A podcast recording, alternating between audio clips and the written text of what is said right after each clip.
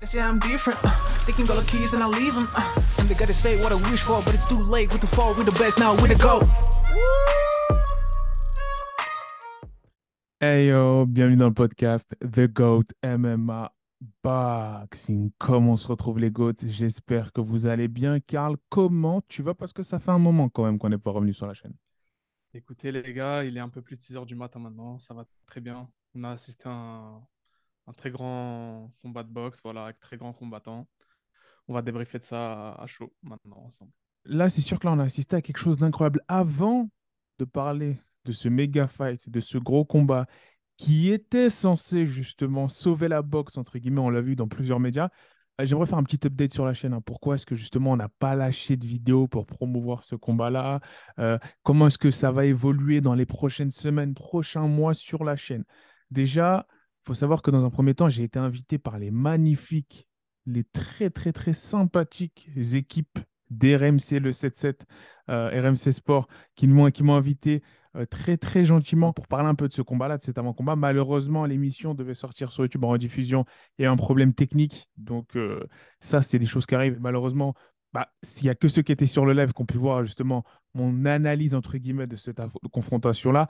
Et comme j'étais en parallèle sur la production du LSDG 6 pour les nouveaux abonnés, la story du GOAT épisode 6 qui sortira la semaine prochaine, on prépare quelque chose de costaud, et bah, j'ai pas eu le temps justement de, de refaire et ressortir une vidéo dessus. Mais pas de souci, là on est là pour débrief le combat. Voilà, c'était vraiment juste pour mettre un peu au clair tout ça.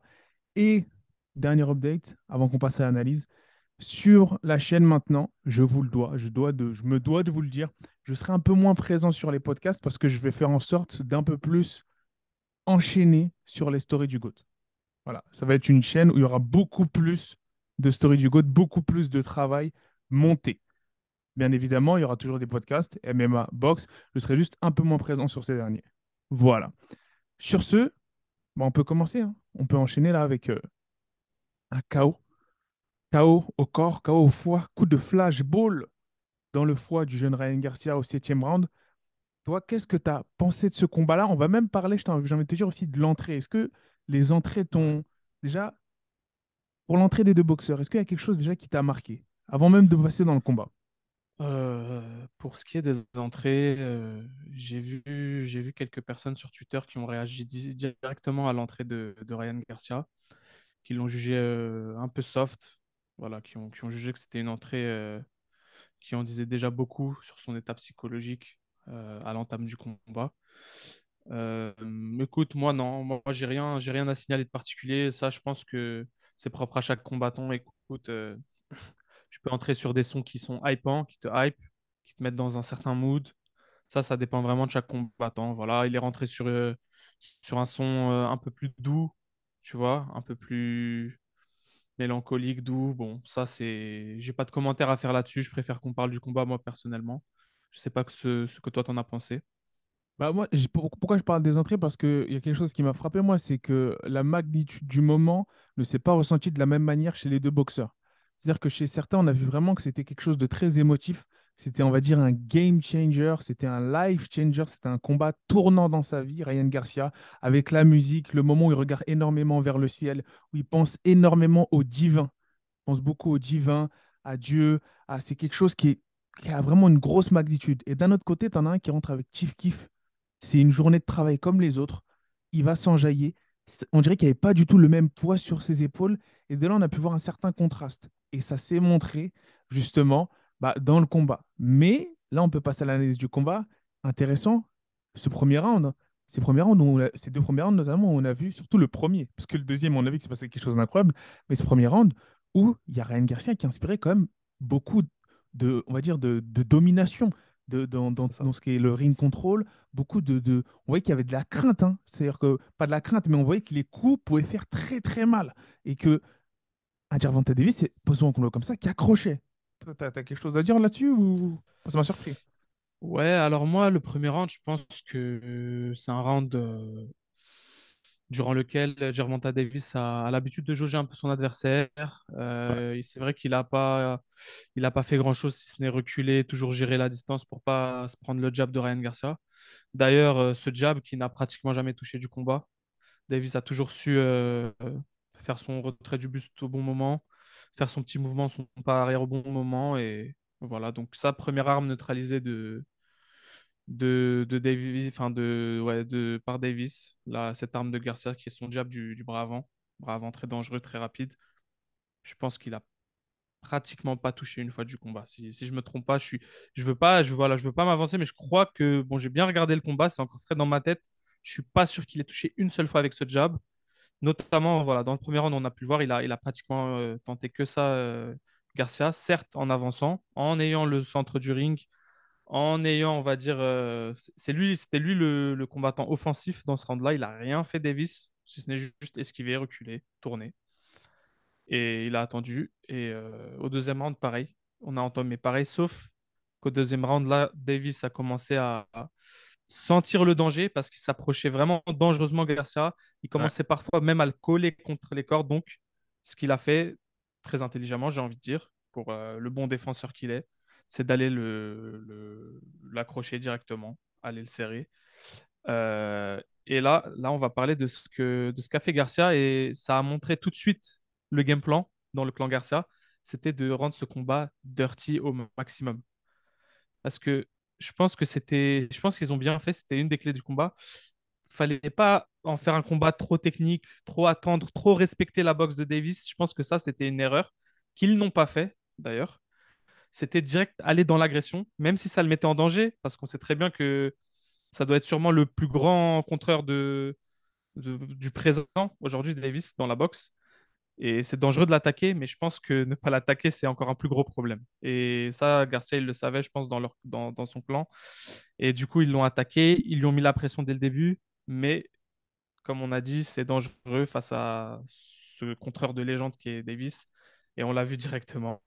Euh, il s'est sur, euh, surexposé, Garcia, en étant beaucoup trop agressif. Je pense que je pense qu'il s'est un peu excité dans, la fin du, deuxième round et il a mangé ce sale contre. Et euh, là, c'est un tournant. Là, je pense que mentalement, psychologiquement, c'est un gros tournant dans le combat. Je sais pas ce que toi, t'en as pensé. En tout cas, le round 1, je le donnerai à Garcia euh, pour beaucoup plus d'initiative, même s'il n'a pas été dangereux. Mais le round 2, c'est clairement pour Davis avec ce magnifique contre qui, envoie euh, Garcia au tapis. Tu l'as très bien dit, un tournant dans le combat. hein. Et ce combat-là, bah, moi, j'ai pu le tweeter. Le tweeter, pardon, c'était vraiment un bourbier pour Ryan Garcia. Pourquoi? Parce que la solution pour qu'il touche, on l'a vu à partir du troisième, quatrième round, surtout, cinquième même, c'était qu'en fait, il travaillait en combinaison, en ligne. C'est-à-dire qu'après, après sa droite, ça suive du, direct. Ou après du direct, ça suive de la droite en rectiligne. Et là, on peut voir qu'il effleurait, qu'il arrivait à un peu impacter la tête de Gervonta Davis et ça le surprenait. Mais le problème, c'est que c'était quoi aussi le, danger de travailler en combinaison? C'est la solution pour toucher, mais c'est aussi la solution pour se faire contrer face à un Gervonta Davis. Et c'est là où pourquoi je dis que ce combat-là, c'était le plus, pour moi, c'était très très compliqué, mais ça a pu mettre en lumière quelque chose d'assez intéressant. De toutes les têtes d'affiche de la catégorie, on voit qu'il y a une arme principale, j'ai envie de dire anti-Davis potentiellement, que Ryan Garcia n'a pas, c'est ce jab fulgurant, ce jab euh, euh, meurtrier en piston. C'est-à-dire ce jab que Davin a qui pourrait causer énormément de problèmes à un Gervonta Davis, ce jab que Shakur Stevenson a qui pourrait causer énormément de problèmes à un Gervonta Davis, et ce jab que Lomachenko a qui pourrait poser énormément de problèmes à un Gervonta Davis. Ce jab que n'a pas forcément réussi à implémenter. Et là, on a vu qu'il y avait une grosse différence justement dans, on va dire simplement dans, dans l'installation de ce jab avec Ryan Garcia vis-à-vis des autres personnes, des autres têtes d'affiche de la catégorie. Je pense que c'est ça qui, malheureusement, le met à l'écart légèrement, même un peu plus en dessous des autres de contenders de sa catégorie-là. Et comme tu as pu le dire, bah, dans le combat, euh, là, on a pu voir que c'était, malheureusement, ça s'est logiquement déroulé comme ça devait se passer. Si on, voilà, si on devait résumer ce combat-là, c'est peut-être sans surprise. C'était sans surprise à partir du round 2 et euh, ce knockdown de, de Davis. Après, on a du round 2 jusqu'au round 6, bah, jusqu'au round 5 plutôt. On a exactement la même chose. On a un Garcia dont le jab ne touche pas, donc euh, qui peut pas, qui gêne pas énormément Davis. Donc, on a un Garcia euh, qui va commencer à se frustrer et envoyer ce fameux crochet du bras avant gauche, mais malheureusement qu'il le mettait en danger presque tout le temps. il l'envoyait avec beaucoup d'inertie. Et à chaque fois, qu'est-ce qui se passait? Davis, il esquivait du bon côté et il se retrouvait souvent sur son, sur son mauvais côté ou sur son, dans, carrément dans son dos. À un moment, il était carrément dans son dos. Et là, c'était très dangereux pour Garcia, à, part euh, se recroqueviller et fermer sa garde, baisser sa tête. Il n'avait aucune réponse. Et donc, euh, ça, ça l'a. C'était bon. C'est on a, on a, voilà, on a un round 2, round 3, round 4, round 5, clairement euh, pour Davis sur les points. c'est surprenant. dangereux, qui touchait beaucoup plus en contre. Et, voilà, qui était tout simplement plus technique, plus à l'aise. Garcia, frustré, voilà, il, il, tenté ce fameux crochet du bras avant qu'il le mettait en danger. Je tiens quand même à souligner qu'à partir du round 6 et aussi dans le, dans le début du round 7, Garcia a commencé à trouver la solution. Malheureusement ah. pour lui, ça s'est fini dans le round 7. Mais ouais, il commençait à trouver la solution avec sa droite, justement. Donc, euh, il a vu que la gauche, euh, en un coup comme ça, ça ne marchait pas. Et donc, il a commencé à implémenter, des, voilà, il a commencé à implémenter des combinaisons avec euh, sa gauche puis avec sa droite. Et donc, ce qui s'est passé, c'est qu'il a pu toucher, on l'a vu un, deux, trois fois dans, dans, entre le round 6 et le round 7, il a pu toucher avec sa droite. Malheureusement, souvent avec le pied arrière décollé du sol, pas d'appui, pas de transfert de poids, donc ça touchait, mais ça faisait pas vraiment de dégâts. Que la vitesse, ouais. ouais. que de la vitesse, sans puissance. Bah, c'est dommage, c'est dommage parce que pour moi, voilà, il commence à rentrer dans son combat. Je lui donne même le round 6 à Garcia. Donc, euh, c'est pour dire c'est vraiment dommage qu'il se fasse stopper par ce, ce coup au foie dans le round 7. Et j'aimerais discuter maintenant d'une chose avec toi, si c'était tu es d'accord. Euh, on parle d'un coup au foie, mais je sais pas, moi, dans, sur le ralenti, je, je, vois le coup un peu plus haut que sur le foie, limite la côte. Je sais pas si c'est un coup au foie ou si on a une côte fêlée ou cassée de la part de, de Garcia, parce que je le voyais un peu haut le coup, moi. Non, non je, ça, ça lui a détruit le foie. Hein. D'accord, on, est, sûr de ça, ouais. Ça lui a complètement explosé. Alors, le coup, c'était tout simplement un, crochet hypercute, c'était un coup de gauche. transfert de poids qui allait de, du bas vers l'eau, transfert de poids ascendant qui remontait sur le foie. Il a distribué comme un obus. C'était euh, en plus c'était vraiment sur sa son extension de jambe, c'est-à-dire c'était c'était mortel quoi. C'était un tir de flashball dans le foie à retardement. Et tu peux pas te relever de ça. et il l'a envoyé pile au moment. En fait, c'est ça sa force à Davis, c'est son timing. On le sait, hein. on le sait maintenant. Euh, ça fait, ça fait un peu moins de 30 combats qu'il fait maintenant euh, avec que des victoires et on, connaît maintenant ses, forces. Et ce timing qu'il a, c'est incroyable. Ce coup d'œil dès le deuxième round, il, attend le bon moment. Il est très patient. C'est ça aussi sa force. Il t'endort. Il est très très patient. Il envoie peu de coups. Davis, c'est pas un combattant qui envoie du volume. Mais quand il envoie, c'est pour faire mal, c'est pour contrer. Et c'est ce qu'il a montré dans le round 2. Et dans ce round 7, quand il finit le combat, pareil, il attend le bon moment. Dès que euh, Garcia envoie son crochet, il déclenche pratiquement quasi en même temps et il le touche au foie. Et euh, euh, bah, moi, sur le ralenti, je t'avoue, personnellement, c'est vrai que j'ai mis des doutes. J'avais j'ai mettais des doutes sur le fait que c'est touché son foie ou sa côte, mais donc. Bah, les deux, tout simplement, parce que c'est grand, un grand box. Que, hein. Parce que surtout, d'ailleurs, ouais, c'est vrai que c'est pas comme le MMA, un grand box, c'est beaucoup plus grand, ça a beaucoup plus de surface, donc ça touche plus grande surface. Mais surtout aussi, j'ai l'impression que le coup a glissé un peu. Tu vois, le, coup, le coup, il n'était pas si net que ça finalement. Ça prouve aussi la puissance de Davis. Hein. Parce que le coup, il a ah. un peu glissé sur le corps de Ryan, hein, j'ai l'impression sur le. Ouais, mais en tout cas, tu vois bien le, transfert de poids avec les, vibrations sur tout le corps. Tu vois qu'il est net quand même. Hein. C'est-à-dire que son corps, il a fait. Tu vois le coup, il a je, comprends, tout à fait ce que tu as dit. Mais, tu, as dit. C'est-à-dire que je pense qu'il serait tombé directement s'il était directement plus net que ça, je pense. bien sûr, bien sûr. Mais ouais, mais ouais, mais hum, maintenant deuxième sujet par rapport à, ce finish, je sais pas, je sais pas toi, mais j'avais l'impression en plus, parce que ça, j'en doute pas, hein, il, devait être, euh, il devait avoir la respiration séchée, Garcia, mais j'ai senti aussi, je l'ai senti abandonné sur ce coup-là. En plus de la douleur, du, du, voilà, du fait que ça te sèche, que tu n'arrives plus à respirer, dans son regard, je voyais, je voyais la défaite. C'est bon, il, a, il avait abandonné. Dans son regard, ça se voyait. Bah, en fait, je sais pas ce que tu en penses ça aussi. Ouais, mais c'est compliqué parce que les gens, les gens qui connaissent pas le nobleur, par exemple, ils vont croire que tu as abandonné.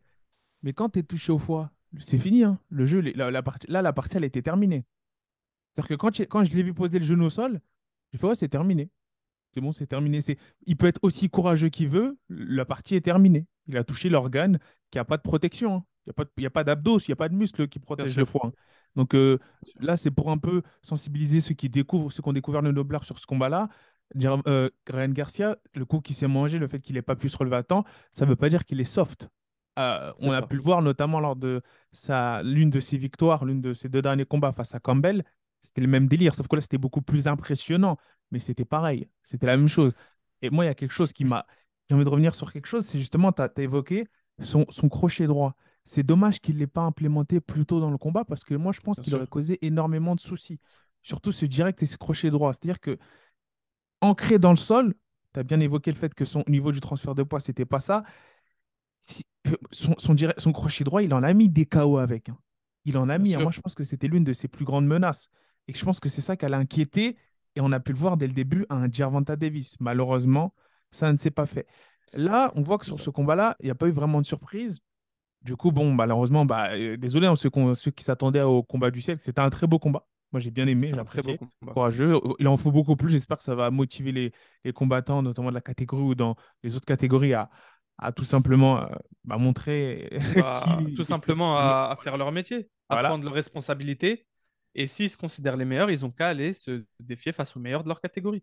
Vrai exactement. le voit trop peu en boxe et et t'as raison, il faut souligner. Merci Ryan, merci Gervonta. C'est ça qu'on veut. On veut voir des deux champions dans une même catégorie de poids s'affronter. On en a marre de, de- de ces esquives à droite à gauche de, de chacun qui trouve une excuse à chaque fois euh, pour, pour dans, que ce soit dans un clan ou dans l'autre pour pas pour pas s'affronter. Voilà. Et là, il y a Oscar De La Hoya.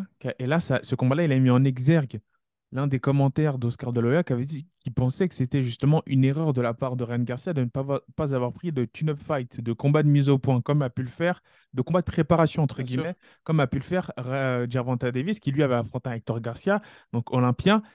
Ses réflexes étaient au top. Et là, on a pu voir que c'est vrai qu'en termes de réflexes, pas au niveau des contres, il se faisait contrer de manière incroyable. Et on a vu qu'il y avait une grosse différence en termes de réflexes. Et peut-être que s'il avait pris un combat de chauve de mise au point, eh ben, ça aurait pu réduire cet écart entre les deux. Je ne sais pas si toi, tu penses que ça aurait pu... Je, suis clairement d'accord avec toi. Je suis clairement d'accord avec toi et avec ce qu'a dit euh, Oscar De La Hoya. Euh, on a quand même attendu le round 6 euh, pour voir Ryan Garcia commencer d'autres combinaisons, commencer à attaquer sous différents angles, sous d'autres angles et, et trouver des ouvertures. Même si ça faisait pas mal, ça touchait. Il arrivait à scorer des points à partir du round 6. Euh, malheureusement, je pense que ce ring rust, comme l'évoquait Oscar De La Hoya, c'est c'est c'est- c'est là où il s'est manifesté. Le fait que bah, il commence à trouver ses solutions dans le round 6 et pas avant. Ouais, Et pourtant, c'est euh, Gervonta Davis, le slow starter.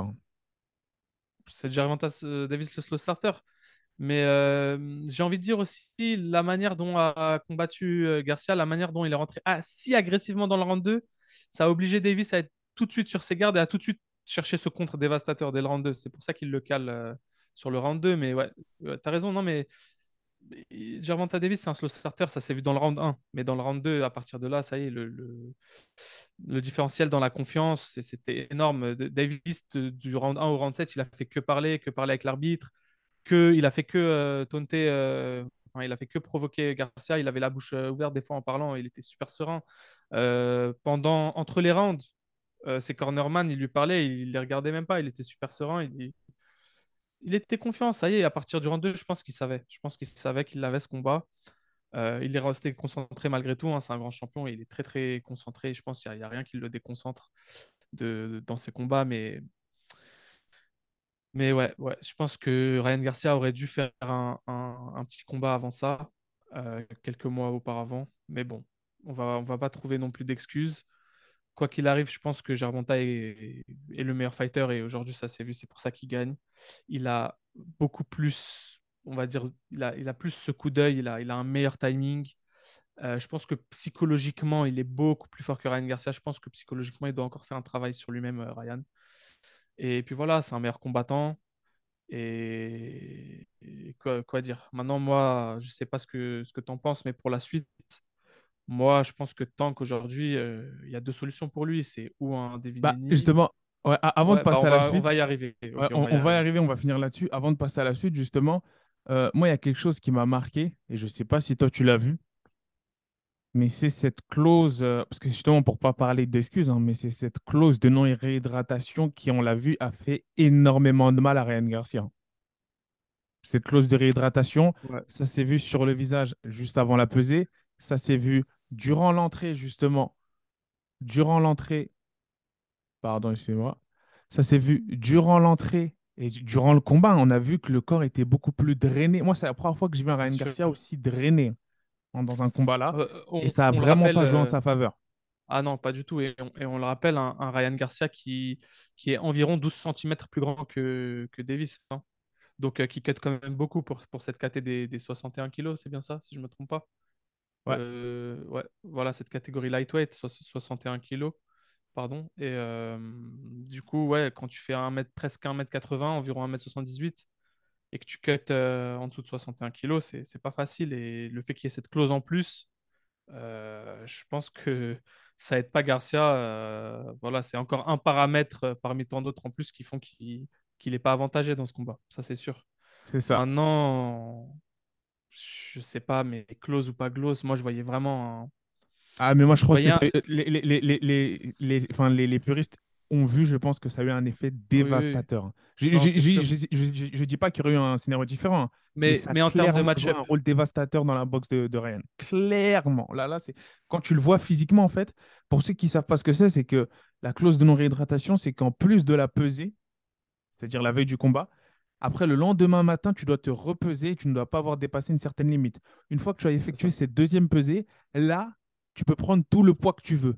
Mais ça. maintenant, en prenant tout le poids que tu veux, et bah, si tu veux, euh, on va dire, bulk up de manière considérable avec le peu d'heures qui te reste avant le combat, ce que ça va faire pour le combattant, c'est que ça va plus le désavantager que l'avantager. C'est-à-dire qu'il va, il va, il va arriver avec un bide et une non, euh, voilà, et- en étant n'importe réhydraté de manière n'importe comment. Donc, c'est vraiment ça l'objectif de cette clause de non-réhydratation et elle est extrêmement critiquée aujourd'hui dans le monde de la boxe. Parce qu'il y en a, ils disent que c'est l'une des causes pour lesquelles certains combats ont des brain, euh, combattants ont des brain trauma. En gros, voilà. Donc, euh, c'est pour ça que je dis, moi, je ne suis pas vraiment très fan de cette clause de non-réhydratation. Et on a vu qu'il a énormément joué dessus, Gervonta Davis. Euh, c'est euh, c'est ça, hein, c'est la rue, hein, c'est Baltimore. hein. Il n'arrêtait pas de se moquer de lui à la pesée. Il a dit, j'ai- gagné. Avant même le combat à la pesée, il a dit, j'ai gagné. T'es t'es drainé. Et ça s'est complètement vu en vrai, en vrai de vrai. C'est le jeu mental, le jeu politique. En fait, il n'y a pas eu seulement que la défaite euh, dans le combat. Il y a eu la défaite aussi politique en termes de contrat. Et c'est peut-être ça, le Ryan Garcia, il voulait tellement ce combat qu'il aurait dû, je pense, moi, essayer de faire au moins sauter cette clause de non-réhydratation. Mais c'est pas grave. Pour moi, c'était une faute contractuelle, mais c'est que dire de plus? Après, encore une fois, tu as raison, mais maintenant, ça se trouve, on n'aurait jamais vu ce combat aussi s'il n'avait pas accepté Ouais, ouais, cette c'est vrai. clause. C'est vrai. Donc, euh, c'est vrai qu'on souligne le fait que c'est, enfin, on encourage les combattants à s'affronter, les champions à s'affronter dans, dans les catégories de poids, mais après, voilà, si, s'ils vont vouloir le contrat qu'ils veulent et, et pas faire de, de concessions, après, ça va être aussi compliqué de, de voir ces, ces affrontements, malheureusement. Aujourd'hui, on sait que c'est pas que aussi les combattants, c'est tout- toutes les équipes de promotion et autres, le- la team de management qui, qui décident aussi. Et voilà, c'est pas toujours au moins dans les mains des combattants, malheureusement. Exactement. Et là, justement, on peut en arriver à la suite et finir là-dessus. Toi, pour toi, tu sais qu'il y a plusieurs combats qui arrivent là, notamment dans la catégorie. Bien sûr. Combat déterminant qui va arriver. On a, on a en mai, euh, euh, je crois, on a Eni contre Lomachenko, si je ne m'abuse. Exactement. Donc, Exactement. euh, Devin Eni, le champion, aujourd'hui, Tout simplement. Le champion de la catégorie. face à une légende de la boxe qu'on ne présente plus, Le euh. Vassili Lomachenko, voilà, qui, qui n'est pour moi plus dans son prime. Mais attention, attention, comme euh, nous a dit un, très grand combattant français euh, la dernière fois qu'on l'a interviewé, Loma, c'est Loma. C'est un, un combattant unique, très avec un style très particulier, qui, qui peut poser problème aujourd'hui à tout le monde. C'est un combattant, pour n'importe qui, il peut poser problème. Donc, euh, même si Eni est favori sur le papier, on ne sait jamais. On sait jamais ce qui peut se passer. C'est ça. Et toi, du coup, tu penses que ça va être quoi la suite pour Gervonta Davis? C'est tout simplement prendre justement logiquement ce sur quoi, ce sur quoi on devrait normalement se tourner. Le vainqueur de ce combat-là? Pour moi, aujourd'hui, Gervonta Davis doit clairement prendre euh, celui qui sera le champion après ce combat-là. Pour moi, il doit aller chercher les ceintures maintenant. euh, voilà. Euh, aujourd'hui, comme tu l'as tweeté tout à l'heure hein, sur, sur Twitter, je pense qu'on peut dire euh, sans trop d'hésitation que Gervonta Davis est la star numéro un de la boxe anglaise mondiale. Aujourd'hui, voilà, c'est le plus grand combattant euh, en termes de, en termes de, de médiatisation. C'est la star aujourd'hui. Je pense que là, il Avec, vient de euh, passer devant Canelo. Je pense aussi. On pourrait en débattre, on pourrait faire une vidéo là-dessus, mais ce qu'on va Ouais. pas faire. Mais voilà, pour nous en tout cas, il passe devant Canelo. Maintenant, ce qu'il doit faire, c'est aller chercher le résultat, la ceinture. Maintenant qu'il a gagné le combat, sûrement le combat médiatique de l'année, Ouais. pour l'instant en tout cas, jusqu'à jusqu'à présent dans ce début d'année 2023. Faut le combat Maintenant, ce qu'il doit aller, voilà. Maintenant, ce qu'il doit aller chercher, c'est c'est c'est le Saint Graal, c'est la ceinture. Alors, pour que les gens comprennent, parce qu'il y a des gens qui découvrent la boxe un peu là avec ces, ce genre de vidéos-là, ce genre de, de sujets-là, qui pensent que c'est comme aller au MMA, comme à l'UFC. Ah bah c'est bon, il a gagné, en plus il a une ceinture WBA euh, régulière. Bah forcément, euh, là ce qui va se passer, c'est qu'il va aller chercher logiquement celui qui a toutes les ceintures. Malheureusement, la vie, c'est pas comme ça. Malheureusement, là, Devin Haney, il est dans ce qu'on appelle une autre écurie promotionnelle. Lomachenko et Devin sont dans une autre écurie promotionnelle que Gervonta Davis, à savoir Top Rank. Top Rank, Gervonta Davis, lui, chez PBC. Donc Top Rank, là, ils ont toutes les ceintures, entre guillemets, avec Devin. Devin, après ce combat-là, mettez-moi en commentaire, hein, les, les GOAT, ceux qui sont un peu habitués. Est-ce que c'est le dernier combat contractuel de Devin avec Top Rank? Je pense que ça l'est. Je ne sais pas s'il va re-signer. Potentiellement, ça parle, parce qu'il y en a qui pensent qu'il y a plus de chances qu'un Shakur Devin se fasse si Devin reste chez les légers et qu'il lâche pas ses ceintures pour monter euh, chez les super légers. S'il reste chez les légers, il y a plus de chances que, notamment du côté de Boba Room, eh ben, il y a un Shakur Devin qui se fasse plutôt qu'un Gervonta Devin. Pourquoi? Parce que les deux, Shakur et Devin, sont dans la même écurie promotionnelle. Et donc là, on voit qu'il y a cet euh, aspect de politique qui intervient et qui vient justement bah, un peu saccager tous ces match-up-là logiques qu'il devrait avoir en boxe anglaise et dans le noblard. Moi, je pense que actuellement, Davis, avec tout le levier qu'il vient d'avoir en termes de contrat, ça va être un calvaire pour euh, négocier avec lui. Et je ne sais pas si ces combats-là vont se faire. Je pense que Devin, moi, c'est ma prédiction. Je pense que Devin va monter de catégorie après Lomachenko. Je pense que Shakur va essayer de se positionner et potentiellement on aura un Shakur peut-être Gervonta ou Gervonta qui va monter, je ne sais pas. Mais il faut noter que le seul des quatre rois, les Four Kings, qui n'a pas eu de ceinture mondiale, malheureusement, parce qu'il est tombé, selon moi, je le disais aussi dans le, dans l'émission avec RMC, il est tombé dans la mauvaise génération. C'est Ryan Garcia. Malheureusement, c'est le seul des Four Kings qui n'a pas touché de ceinture mondiale réelle, on parle, une vraie ceinture Bien mondiale. sûr, bien sûr. Ben, c'est c'est tout, c'est tout simple. Il est dans la catégorie sûrement la, la plus relevée aujourd'hui euh, en boxe. C'est la catégorie la plus relevée. Euh, Il y a quatre, euh, y a quatre mecs qui ont clairement euh, le, le potentiel d'être les, les champions unanimes. Donc, quand, quand tu as quatre monstres comme ça, et dont trois qui sont quand même un cran au-dessus bah, du quatrième qui est Ryan, c'est Mhm. compliqué. C'est là, on parle pas d'un ou deux. Là, il y en a trois devant lui qui, qui paraissent, qui lui mettent une année-lumière de, de boxe devant lui. Donc, euh, voilà, bah oui, mauvaise, euh, mauvaise génération pour lui. C'est c'est la mauvaise. euh, voilà, c'est- dans une génération de, de talents, de fous furieux. Non, mais il faut, faut en parler. Devin Haney, chez Court Stevenson, c'est des mecs qui se connaissent, qu'on connaît. Enfin, les connaisseurs les connaissent depuis qu'ils ont 15-16 ans, que c'est des amateurs. euh, c'est des monstres. On les, ça, fait, ça, fait, ça, ça fait plus de 5 ans, on les attend à ce niveau. C'était juste une question de temps avant qu'ils arrivent à là. Le, le chemin était tout tracé pour eux. Là, tu as Gervonta aussi, qui est dans, dans cette caté, qui, qui, qui vient tout détruire. Euh, voilà, que, que dire pour Ryan Garcia, le pauvre. Le pauvre, Non, que il n'a pas une vie à plaindre, mais c'est dommage si, euh, s'il est possible qu'il ne touche jamais à cette ceinture, malheureusement. Tu sais la dinguerie, c'est quoi? Et je finirai là-dessus. Le coup du sort, c'est que s'il était resté chez les super légers, il aurait possiblement pu tester, il aurait possiblement pu avoir une chance pour une ceinture, une vraie ceinture mondiale. Je ne parle pas de la WB régulière de, de Tank Davis. C'est-à-dire que lui, il a décidé de revenir en bas pour avoir un Tank Davis. Pourquoi je dis ça? Parce que là, il s'est passé quelque chose de complètement fou pour ceux qui suivent la boxe. C'est que dans la catégorie d'au-dessus, en super léger, il y a un boxeur du nom de Puello qui devait affronter Barroso. Ça devait être un combat facile pour Puello. C'était pour la ceinture, la vraie ceinture WBA des super légers, si je ne me trompe pas. Puello a été testé positif. Du coup, c'est Rolly Romero qui ressort d'une défaite par KO, si je ne me trompe pas, face à Gervonta Tank Davis. Je ne sais pas s'il y a un combat entre les deux. Mettez-moi en commentaire. Mais il ressort d'un combat, d'une défaite. Et là, il va combattre pour un vrai titre mondial dans la catégorie d'au-dessus. C'est-à-dire qu'il est mieux positionné pour un titre mondial qu'Arian Garcia. C'est complètement fou.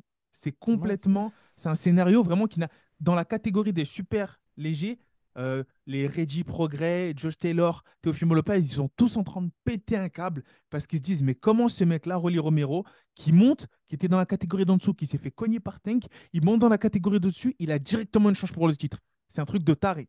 c'est un truc de taré ce qui se passe en ce moment en boxe. Et là, peut-être que Ryan Garcia, il serait mordu les doigts parce que peut-être que ça aurait été lui qui aurait dû être là. Il était largement mieux positionné après sa victoire face à Fortuna que un en plus, c'était dans la catégorie d'au-dessus, en plus, hein, face à Fortuna, donc c'était dans la catégorie super léger. Il était largement mieux positionné pour avoir ce titre-là, cette chance pour le titre, ce title shot, qu'un Rolly Romero. Donc mettez-moi en commentaire, vous, euh, ce scénario complètement ubuesque, votre réaction, parce que c'est vraiment un truc de fou ce qui se passe dans la boxe en ce moment. C'est un truc de fou, et voilà. Bah, aujourd'hui, euh, aujourd'hui le, roi de la soirée, c'était pas King Ryan, hein, mais c'était bien Gervonta Davis, le tank, comme euh, il se surnomme. Et voilà, sur ce, euh, dites-nous vous aussi ce que vous en pensez, contre qui vous voulez voir pour son prochain combat, contre qui vous l'attendez? Est-ce que vous voulez voir face à un Devin Haney, face à un Lomachenko ou encore face à possiblement un Shakur Stevenson? Si Devin Haney gagne et décide de monter À vous de nous le dire, les gars. Et sur ce, il y a du très lourd qui arrive. Stay tuned sur la chaîne, les gars. très, très, très lourd qui arrive. On vous en dit pas plus, on vous laisse la surprise. Sur ce, Hugo, bah, N'hésitez pas à liker, commenter, partager, mettez votre avis en commentaire, on lit tous les commentaires et votre analyse du combat, ça nous permet justement de, de, pouvoir justement peaufiner nos analyses pour la suite. on peut vous dire le mot de la fin. Peace les gars. go.